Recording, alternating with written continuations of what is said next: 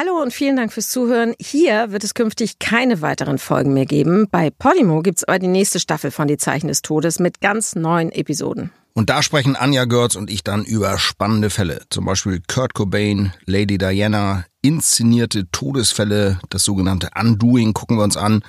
Über die Verwicklung des Schwiegersohns des kasachischen Präsidenten in einen doppelten Mordfall.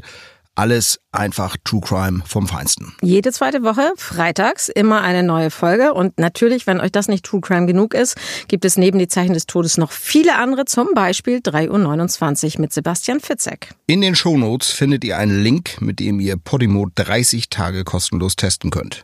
Wir freuen uns, wenn ihr reinhört.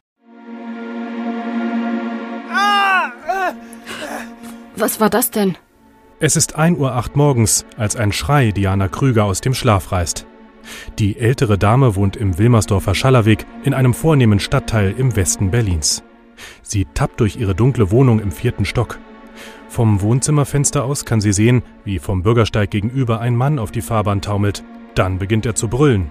Du Schwein! Mörder! Oh, oh, Hilfe! Hilfe!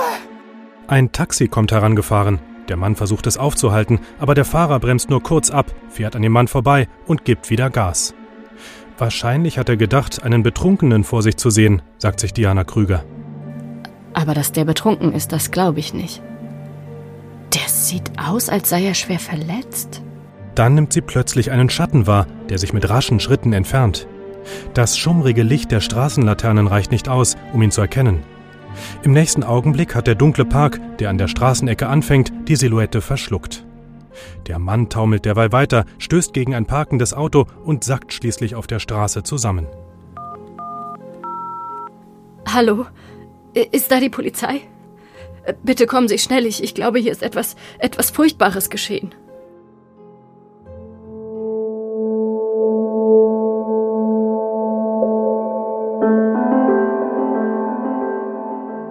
Die Zeichen des Todes. Der einzig wahre True Crime Podcast mit Deutschlands bekanntestem Rechtsmediziner Michael Zokos. Und mit Philipp 1. Schön, dass ihr wieder dabei seid. Wenige Minuten nach dem Anruf treffen eine Zivilstreife der Polizei und ein Notarztwagen ein. Der Mann hat eine Stichverletzung im Unterbauch und liegt in einer Lache aus Blut. Er stöhnt und röchelt, ist jedoch nicht ansprechbar. Während die Rettungssanitäter ihn ins Krankenhaus bringen, sperren Polizisten den Tatort mit Flatterband ab. Kurz darauf treffen Kriminalhauptkommissar Paul Haag und Kriminaloberkommissar Stefan Gartner von der Mordkommission ein. Außerdem ein Team der Spurensicherung. Und wie ist der Stand? Wir haben das hier gefunden, im Rindstein. Messer. Ja, und was für eins. Ein Stahlmesser, 18 Zentimeter lang. Das verwenden sonst nur Metzger. Hm. Vermutlich die Tatwaffe? Mhm. Ja, und sonst? Sechs Zeugen haben den Mann schreien gehört. Aber den Täter hat niemand erkannt. In der Tasche des Verletzten haben wir noch äh, das hier gefunden. Geldbörse. Ja, Geldscheine, Kreditkarte, Ausweispapiere, alles da. Für den Inhalt hat sich der Täter wohl nicht interessiert. Und, ähm, wie heißt der Mann? Ähm, Christoph Kästner, 47 Jahre alt, wohnt im Schallerweg Nummer 11. Das ist nur ein paar Schritte von hier. Die beiden Ermittler verschaffen sich Zutritt zur Wohnung von Christoph Kästner. Während sie die Wohnung durchsuchen, erhalten sie einen Anruf aus der Klinik. Die Notoperation war erfolglos. Um drei Uhr früh ist Kästner im Operationssaal verstorben, ohne noch einmal das Bewusstsein erlangt zu haben. Mutmaßliche Todesursache, Verbluten aus einer Bauchstichverletzung. Für mich sieht das nach Mord aus. Der Täter hat Kästner drüben im Park aufgelauert und ihn niedergestochen. Na, vielleicht gab es ja auch einen Streit zwischen den beiden. Immerhin haben mehrere Zeugen eine lautstarke Auseinandersetzung gehört. Ja, aber die anderen Zeugen haben nichts dergleichen gehört. Hm, und das heißt, wir ermitteln. In alle Richtungen, ist schon klar. Hm. Also, eine Beziehungstat aus Eifersucht oder enttäuschter Liebe wäre denkbar. Oder eine ungewollte Eskalation bei einem Handgemenge. Tja, nur Raubmord scheidet wohl aus. Die Brieftasche des Opfers hat der Täter jedenfalls nicht angerührt. Die Untersuchung der Wohnung bringt keinen Aufschluss. Christoph Kästner war offenbar ein ordentlicher Mensch. Er war verheiratet und lebte seit einem Jahr von seiner Frau und den beiden gemeinsamen Kindern getrennt. Als Ingenieur war er bei der Deutschen Bahn am Potsdamer Platz beschäftigt.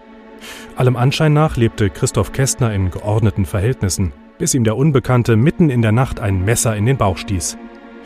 Die beiden Kommissare nehmen den Laptop des Opfers mit. Die Leiche wird in die Gerichtsmedizin überführt zu Michael Zockers. Michael Zockers hat in einem seiner Bücher über den Fall geschrieben. Ich besuche ihn an der Charité, um mehr zu erfahren. Guten Tag, Herr Zockers. Guten Tag, Herr Eins. Sie sind heute im, ja, so einem blauen Kittel, wie man das so kennt aus den Filmen. Ist viel los bei Ihnen gerade, oder? Ja, wir haben im Moment äh, aufgrund äh, anstehender Gerichtsverhandlungen so ein bisschen personellen Engpass. Und äh, da stehe ich jeden Tag auch äh, bei mehreren Sektionen im Sektionssaal, schneide selbst, diktiere selbst. Das mache ich in der Regel schon auch sonst ein, zweimal die Woche, aber jetzt im Moment äh, tatsächlich jeden Tag so drei, vier Obduktionen hintereinander, um das so ein bisschen abzufangen hier. Aber toll, dass Sie trotzdem Zeit haben, um mit mir heute zu sprechen über den Fall von Christoph Kästner. Ähm, wir setzen uns am besten mal hier an Ihren Konferenztisch. Ja. Ihre Helmsammlung, die ist mir schon öfters mal aufgefallen. Hier stehen so ganz viele Pickelhauben aus der preußischen Zeit, müssten das sein. Ich habe mich ja nie getraut, Sie zu fragen, aber was ist das für eine Sammlung?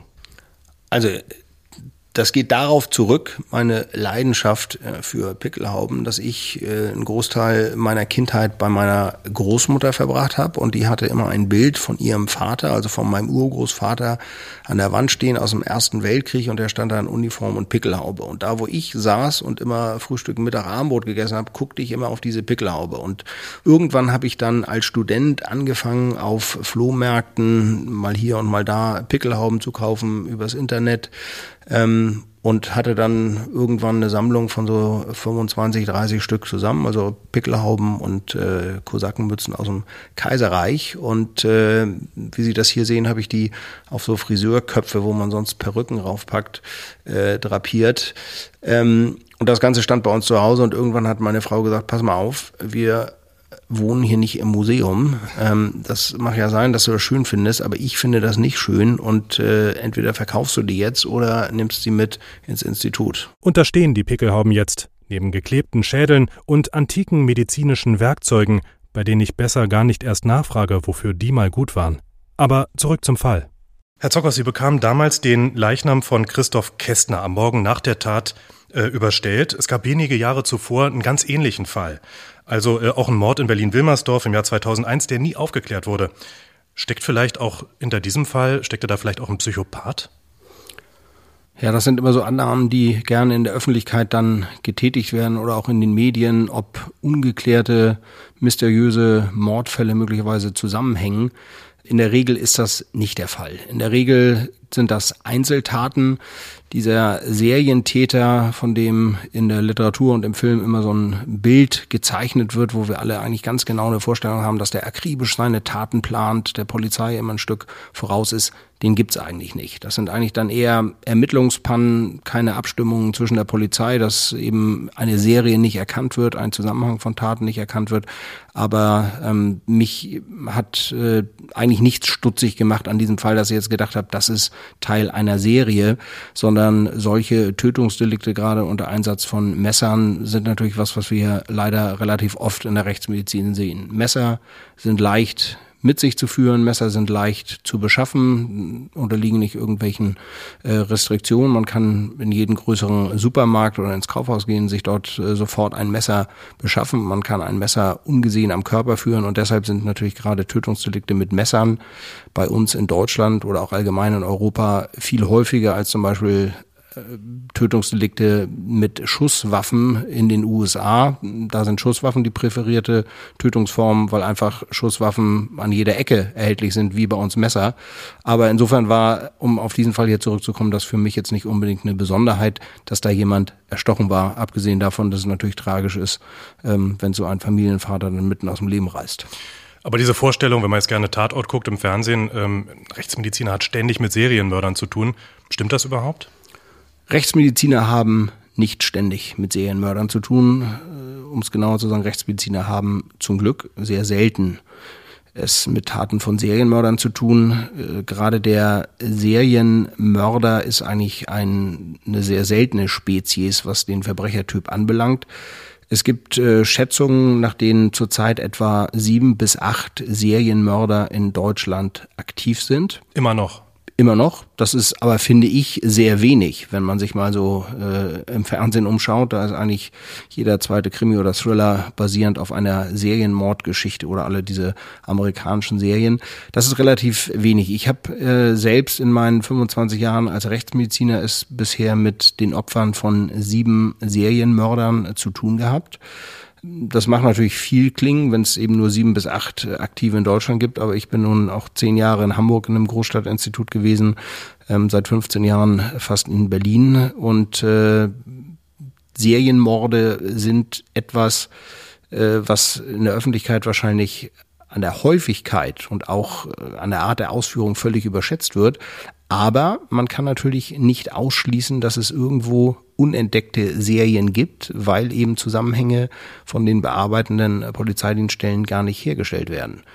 Ein Beispiel ist zum Beispiel, äh, wenn ein Fernfahrer oder jemand, der beruflich viel in ganz Deutschland unterwegs ist, in den verschiedenen Landstrichen und dort Taten begeht, dass diese Taten gar nicht einer einzelnen Person zugeordnet werden können, weil man erstmal davon ausgeht, dass ein Täter natürlich irgendwo in seinem gewohnten Umfeld, da wo er sich auskennt, wo er auch Rückzugsmöglichkeiten hat, Möglichkeiten, ein Opfer zu verstecken, agiert. Und äh, dann kann es eben passieren, dass solche Taten gar nicht einander zugeordnet werden. In dem Fall von Christoph Kästner, da ist vielleicht aber den Ermittlern erstmal nur diese Assoziation gekommen, okay, da gab es schon mal was. Aber ob sie sich bewahrheitet, das mussten Sie dann eben klären. Sie bekamen Christoph Kästner überstellt zur Obduktion. Was ist Ihnen als erstes aufgefallen? Also zuerst fiel uns natürlich diese massive Stichverletzung im Bauchraum auf, die wir dann auch als äh, Todesursache bei der Obduktion feststellen konnten. Und es fiel auch auf, dass sich an dem Körper von Christoph Kästner keinerlei Abwehrverletzungen finden. Abwehrverletzungen sind typisch bei äh, Auseinandersetzungen, bei körperlichen Auseinandersetzungen, auch gerade mit einem Messer, wenn der Angegriffene versucht sich zu verteidigen, dann greift er ins Messer, dann hält er schützend seine Arme, seine Unterarme vor das Gesicht, vor seinen Körper und dann finden wir da eben diese typischen Abwehrverletzungen. Wenn wir keine Abwehrverletzungen finden, spricht das entweder dafür, dass der Angriff sehr überraschend stattfand, nämlich äh, zu einem Zeitpunkt, als das Opfer eben nicht mit diesem Angriff rechnete und überrascht wurde, oder dass das Opfer nicht handlungsfähig oder möglicherweise bewusstlos war. Aber das konnte man natürlich im Fall von Christoph Kästner ausschließen, da ja Anwohner, Zeugen Schreie gehört haben, auch einige was sagten von einer möglicherweise kurzen, sehr kurzen verbalen Auseinandersetzung. Ähm, insofern schied die zweite Möglichkeit aus und wir nahmen an, dass es zu einem sehr plötzlichen, sehr überraschenden Angriff kam, der Christoph Kästner überhaupt keine Möglichkeit zur Gegenwehr oder zur Reaktion gab. Denn genau das war ja auch die Frage der beiden Ermittler. Also gab es vielleicht eine Rangelei, gab es irgendwie eine Auseinandersetzung, die vielleicht sogar Christoph Kästner provoziert hat? Das mussten die erstmal ermitteln. Sie sind dann zur Ehefrau am nächsten Morgen gefahren, Sandra Waldig-Kästner, und die war völlig bestürzt und sagte, nee, ihr Mann war so friedfertig, der hätte auch nie einen Streit anfangen können. Was sagt Ihnen so Ihre Erfahrung? Gibt es bestimmte Typen, die sich auf so einen Streit einlassen, die prädestiniert sind, Gewaltverbrechen zu begehen oder daran verwickelt zu sein? Oder steckt eigentlich, ähm, ja, kann man sagen, in jedem von uns das Böse? Also, dass jeder zu Gewalt äh, fähig ist oder jeder auch äh, zum Mörder werden kann, das lehne ich eigentlich ab. Niemand wacht morgens auf und denkt, heute Abend bringe ich jemand um. Das ist immer eine langsame Entwicklung und die betrifft auch nur einen ganz kleinen Prozentteil der Bevölkerung. Ob die dann ihre Gewaltfantasien tatsächlich in die Tat umsetzen, das steht auch wieder auf dem anderen Blatt. Also in der Regel sind es äh, Auseinandersetzungen gerade im Alkoholikermilieu bei äh, hochgradig Alkoholisierten das ein Wort das andere gibt äh, und es dann zu Streit kommt zunächst verbal, der dann eskaliert und dann körperlich wird, aber ähm, das wäre ja auch eher Totschlag im Affekt dann, oder? Wenn man ja, ja, das würden Juristen dann wahrscheinlich so würdigen oder werten, aber in der Regel geht Tötungsdelikten oder schweren Körperverletzungen immer irgendeine Auseinandersetzung voraus. Das ist wirklich so zu diesem plötzlichen, äh, ohne jegliche Vorwarnung äh, Angriff kommt. Das ist eigentlich eher die Ausnahme. Wie sich bei der Vernehmung dann rausstellte, hatte das äh, Mordopfer wieder eine Beziehung mit seiner alten Jugendliebe angefangen, nämlich Elsa Borger, die mittlerweile in Madrid lebte, mit einem Spanier verheiratet war. Und der Ehemann wiederum, der war offenbar ziemlich eifersüchtig. Ist Eifersucht ein häufiges Motiv bei Mord, Ihrer Erfahrung nach? Eifersucht ist auf jeden Fall bei Gewaltverbrechen genauso wie der Wunsch, sich zu bereichern oder der Wunsch, Macht über andere auszuüben, ein starkes Motiv. Natürlich ist Eifersucht äh, etwas, was dann auch durch einen Gewaltexzess zu einem Mord führen kann. Ähm, da sind eben bei der Skala der Gewaltverbrechen alle Möglichkeiten gegeben, aber Eifersucht ist in der Tat auch ein Mordmotiv, ja. Tatsächlich finden die Ermittler auf dem Computer von Christoph Kästner hunderte Mails. Er hat sie an Elsa Borger geschickt und von ihr erhalten. Sie schrieben sich schwärmerische Nachrichten, beteuerten die Liebe zueinander, bis der Schriftwechsel ein halbes Jahr vor Kästners Tod abrupt abbrach. Ihr Mann Pablo habe die Affäre aufgedeckt, war furchtbar aufgebracht und gekränkt, erklärt Elsa Borger in ihrer letzten Mail. Das alles müsse aufhören. Die Nachricht bringt die Ermittler ins Grübeln. Also, vielleicht haben sich die beiden heimlich weitergeschrieben und miteinander telefoniert. Und als der spanische Ehemann gemerkt hat, dass ihn seine Frau immer noch mit dem deutschen Internetlaber betrügt, ja, da sind bei ihm die Sicherungen durchgeknallt und er ja, hat. so könnte es gewesen sein. Aber zunächst einmal ist das nur ein vager Verdacht. Als die Ermittler die Passagierlisten vom Flughafen Berlin-Schönefeld überprüfen, stellen sie fest, tatsächlich ist Pablo Bandera am Tag des Mordes mit einem Billigflieger aus Madrid nach Berlin gereist. Tags darauf ist er gegen 12 Uhr mit derselben Linie nach Madrid zurückgeflogen. Das Ticket für Hin- und Rückflug hat er bereits im August über das Internet gebucht. War es also ein von langer Hand geplanter Mord an Christoph Kästner? Die Ermittler spüren Fotos von Pablo Bandera auf, klappern damit Wohnungen und Läden in der Nähe des Tatorts ab. Vielleicht hat ihn ja jemand gesehen. In einem Supermarkt werden sie fündig. Ein Kassierer erkennt Pablo Bandera. Ähm, ja, der Mann war am Freitag hier. So gegen 19 Uhr muss das gewesen sein. Ach, wirklich? Ja, ich erinnere mich noch genau. Also der hat Chips gekauft und Getränke und noch so ein paar Kleinigkeiten und außerdem ein Messer mit einer so großen Klinge. Als die IT-Spezialisten der Polizei einen Zugang zu einem verborgenen Webmail-Account auf dem Computer von Christoph Kästner finden, erhärtet sich ihr Verdacht. Die Ermittler loggen sich ein und finden weitere Nachrichten, die sich Christoph Kästner und Elsa Borger geschrieben haben. Noch zehn Minuten vor seinem Tod hat er die letzte Mail mit einem feurigen Liebesschwur in einem Internetcafé nahe seiner Wohnung losgeschickt. Die Indizien genügen dem zuständigen Oberstaatsanwalt. Drei Tage nach der Bluttat erlässt das Amtsgericht Berlin-Tiergarten wegen dringenden Mordverdachts einen internationalen Haftbefehl gegen Pablo Bandera. Noch am selben Tag wird er an seinem Arbeitsplatz in Madrid verhaftet und zwei Wochen darauf in die Untersuchungshaft nach Berlin-Moabit überführt. Sie, ich bin nach Berlin geflogen und mit einem Mietwagen zu Christoph Kästner gefahren. Das gebe ich ja zu. Ich habe aber nichts mit seinem Tod zu tun. Und das sollen wir ihm glauben. Hören Sie, mir ist klar geworden, dass meine Frau mich verlassen wird und unsere Kinder mitnimmt. Daran, daran war nichts mehr zu ändern. Ich, ich wollte mir einfach mal die Stadt ansehen, in der meine Kinder in Zukunft leben werden. Sagen Sie mal, wollen Sie uns auf den Arm nehmen? Ja, ich wollte natürlich auch mit dem Mann sprechen, der unsere Familie zerstört hat. Nur sprechen. Und haben deshalb ein 18 Zentimeter langes Fleischermesser mitgenommen. Nur zur Verteidigung. Ich musste ja im Auto übernachten und fühlte mich nicht sicher hier in Berlin. Und das sollen wir Ihnen glauben. Aber der Kästner war gar nicht da. Ich habe stundenlang gewartet. Was passieren? Erst gegen Mitternacht habe ich ihn getroffen. Der Bericht von Pablo Bandera wird immer absonderlicher. Christoph Kästner habe sich in dem kurzen Gespräch abfällig über seine Geliebte geäußert. Er habe dann das Messer in Pablo Banderas Jackentasche bemerkt und es herausgerissen. Es kam zu einer Rangelei um das Messer. Pablo Bandera erzählt, er sei schließlich weggerannt Richtung Park. Christoph Kästner sei ihm schimpfend mit dem Messer gefolgt und schließlich in seiner Wohnung verschwunden. Er selbst sei einmal um den Block gegangen, in seinen Mietwagen gestiegen und fortgefahren, sagt Bandera. So konstruiert seine Geschichte auch klingt, Bandera findet drei Rechtsanwälte, die ihn vor der Strafkammer des Landgerichts Berlin verteidigen. Ihn zu überführen war nun die Aufgabe der Staatsanwaltschaft und der Gerichtsmedizin. Zunächst gab die Anklage ein forensisch-psychiatrisches Gutachten in Auftrag. Was ist denn das eigentlich? Und ähm, ja, was fand dieses Gutachten heraus? In forensisch-psychiatrischen Gutachten geht es um die Persönlichkeitsstruktur des Angeklagten. Es geht äh, natürlich einerseits auch um seine Biografie, aber wie verhält er sich in bestimmten Reaktionen? Und es geht natürlich auch um mögliche Pathologien, das heißt also ähm, Erkrankungen der Psyche, die möglicherweise einerseits eine Person dazu prädestinieren, besonders gewalttätig zu sein, in bestimmten Situationen auf eine besondere Art zu reagieren. Und es geht natürlich auch um die Einsichtsfähigkeit in die eigene Handlung und damit also auch um die Schuldfähigkeit.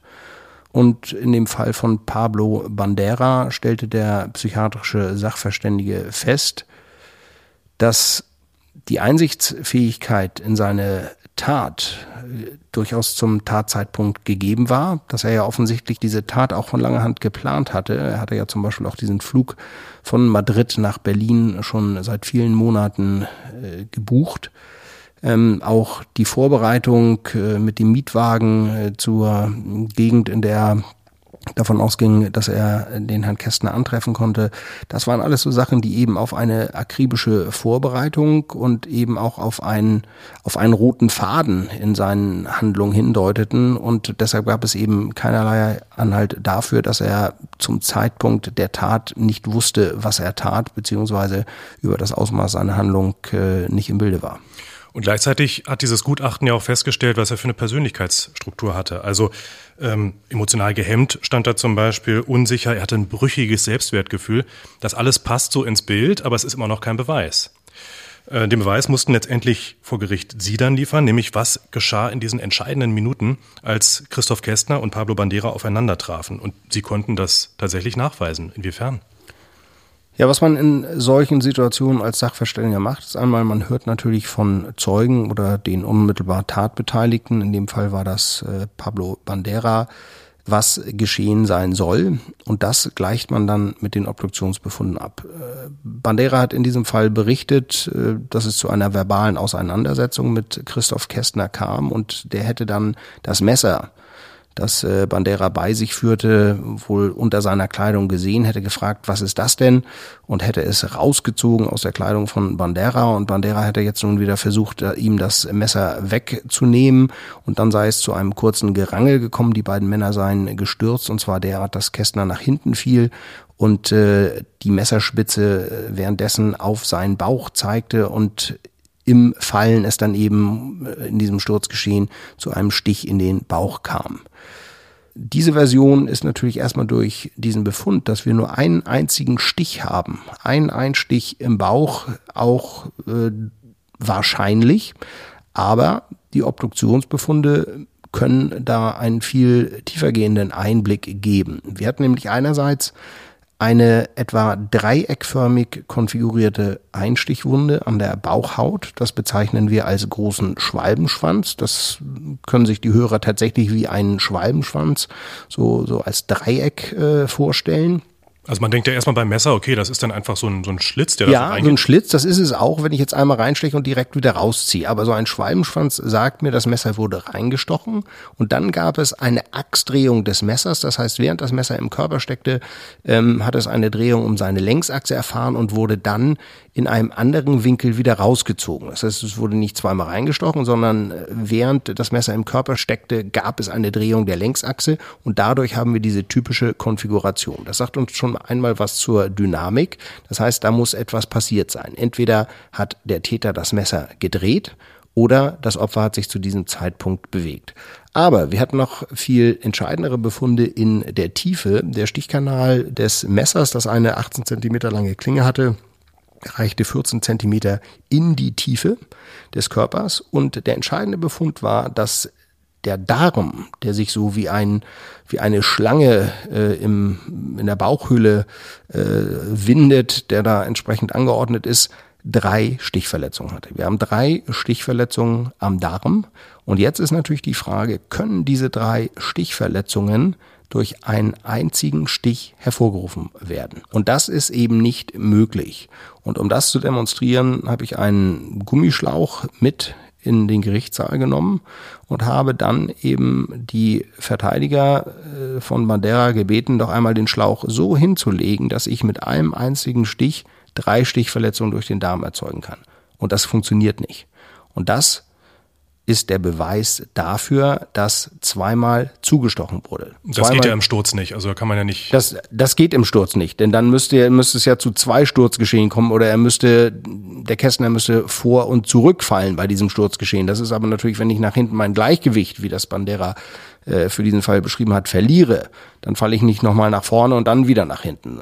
Und äh, das bedeutet, dass zwar nur einmal durch die Bauchdecke gestochen wurde, dass das Messer aber vor und zurückgezogen wurde. Das heißt, es wurde einmal zugestochen, das Messer wurde wieder zurückgezogen, nicht aus der Bauchhaut oder aus der Bauchwand heraus, sondern die Spitze befand sich weiter im Bauch und dann wurde das Messer wieder vorgeschoben.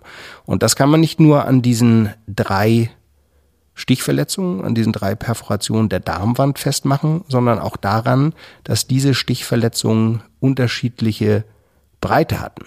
Das heißt also, dass das Messer unterschiedlich weit hineingeschoben war durch die einzelnen Darmschichten, was auch nur damit erklärbar ist, dass es vor und zurückgezogen wurde. Das heißt also, durch mein rechtsmedizinisches Gutachten, dass zweimal zugestochen wurde, beziehungsweise man kann es auch bezeichnen als nachgestochen. Er sticht rein, zieht das Messer ein kleines Stück zurück und sticht erneut zu, dass das dieses von Bandera und seinen Verteidigern geschilderte ähm, Gerangel eindeutig widerlegt. Wenn man sich das so vorstellt, also wie Sie es gerade beschrieben haben, da sticht jemand zu, zieht das Messer wieder raus, dreht das vielleicht noch, sticht nochmal zu, ist ja eine unglaubliche Brutalität, mit der solche Täter manchmal vorgehen, mit der sie sich auch dann jeden Tag beschäftigen müssen. Schlafen Sie da manchmal auch schlecht? Also ich schlafe ausgesprochen gut. ähm, ich schlafe höchstens mal schlecht, äh, wenn ich weiß, dass meine Tochter sich, wie jetzt gerade der Fall, den Fuß gebrochen hat. Äh, aber die Sachen, die ich beruflich sehe, die kann ich ausklammern. Das ist nicht mein privates Leben, das ist mein berufliches Leben. Damit habe ich am Tag 10, 12 Stunden zu tun, aber wenn ich die Institutstür schließe, ist das auch tatsächlich für mich erledigt. Und es ist jetzt auch nicht so, dass ich irgendwie auf dem dunklen Parkplatz, wenn ich abends zu meinem Auto gehe, äh, nach Feierabend vor dem Institut, äh, irgendwie mich nach hinten umdrehe und denke, da steht jetzt irgendwo einer und so. Also das äh, lasse ich gar nicht in mein eigenes äh, Privatleben Zockers irgendwie rein. Gibt es denn, ich meine, Sie haben ja letztendlich den Gewalttäter überführt. Gibt es da manchmal auch Rachegelüste von denen, Morddrohungen, die Sie bekommen, was auch immer? Ich habe das noch nie erlebt, äh, dass ich von einem verurteilten Täter äh, nachträglich irgendwie Drohungen bekommen habe, dass äh, da irgendjemand versucht hat, mit mir Kontakt aufzunehmen. Ähm, ich denke auch, dass fast alle Straftäter oder verurteilten Straftäter überhaupt nicht übersehen, welches Ausmaß rechtsmedizinische Gutachten möglicherweise auf das Urteil oder auf das Strafmaß haben. Da ist dann in der Regel der Staatsanwaltschaft der Böse, der liest die Anklageschrift vor und der plädiert dann auch, äh, schlägt ein Strafmaß dem Gericht vor und da hat es ja auch immer wieder in der Vergangenheit schwere körperliche, aber auch teilweise tödliche Attacken auf Staatsanwälte gegeben ähm, durch äh, Straftäter, die eben die Schuld allein bei der Staatsanwaltschaft sehen und äh, welchen Einfluss rechtsmedizinische Gutachten auf die Urteilsbildung haben und eben auch in einigen Fällen auf die Verurteilung wegen Mordes, äh, das können die meisten zum Glück nicht übersehen. Im Fall von Pablo Bandera, wie war denn letztendlich das Urteil gegen ihn?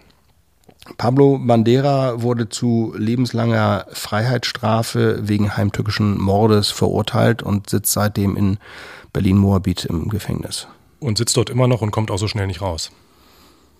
Er sitzt immer noch in Berlin im Moabit. Eines Tages wird er wieder in die Freiheit entlassen, da eben die Rückfallgefahr oder die Wiederholungsgefahr in seinem Fall nicht gegeben ist. Er ist ja nicht zuvor irgendwie äh, strafrechtlich oder auch mit im Zusammenhang mit Tötungsdelikte in Erscheinung getreten.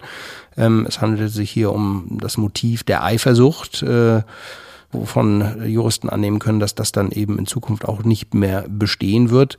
Insofern wird er schon eines Tages wieder ähm, als freier Mann äh, zurück nach Spanien gehen. Aber hoffentlich nicht mehr zustechen. Ja, man weiß nicht, was das Leben für Pablo Raúl Bandera noch bereithält. Ähm, für Christoph Kästner hält es auf jeden Fall nichts mehr bereit. Und die Familie von Christoph Kästner, die Frau und seine Kinder müssen eben ja, diese Bürde ihr ganzes Leben tragen. Die Zeichen des Todes, der einzig wahre True Crime Podcast mit Michael Zokos, Gerichtsmediziner und Professor an der Charité Berlin. Weitere Infos zum Podcast gibt es unter www.zockers.de. Moderation, Skript und Produktion Philipp 1. Sprecher Anne Abendroth, Marian Funk, Andreas Tobias. Redaktion Bettina Hallstrick im Auftrag von Drömer Knauer. Michael Zockers schreibt auch Bücher. Soeben erschienen ist Abgeschlagen, der Auftakt einer neuen True Crime Reihe um den Rechtsmediziner Paul Herzfeld.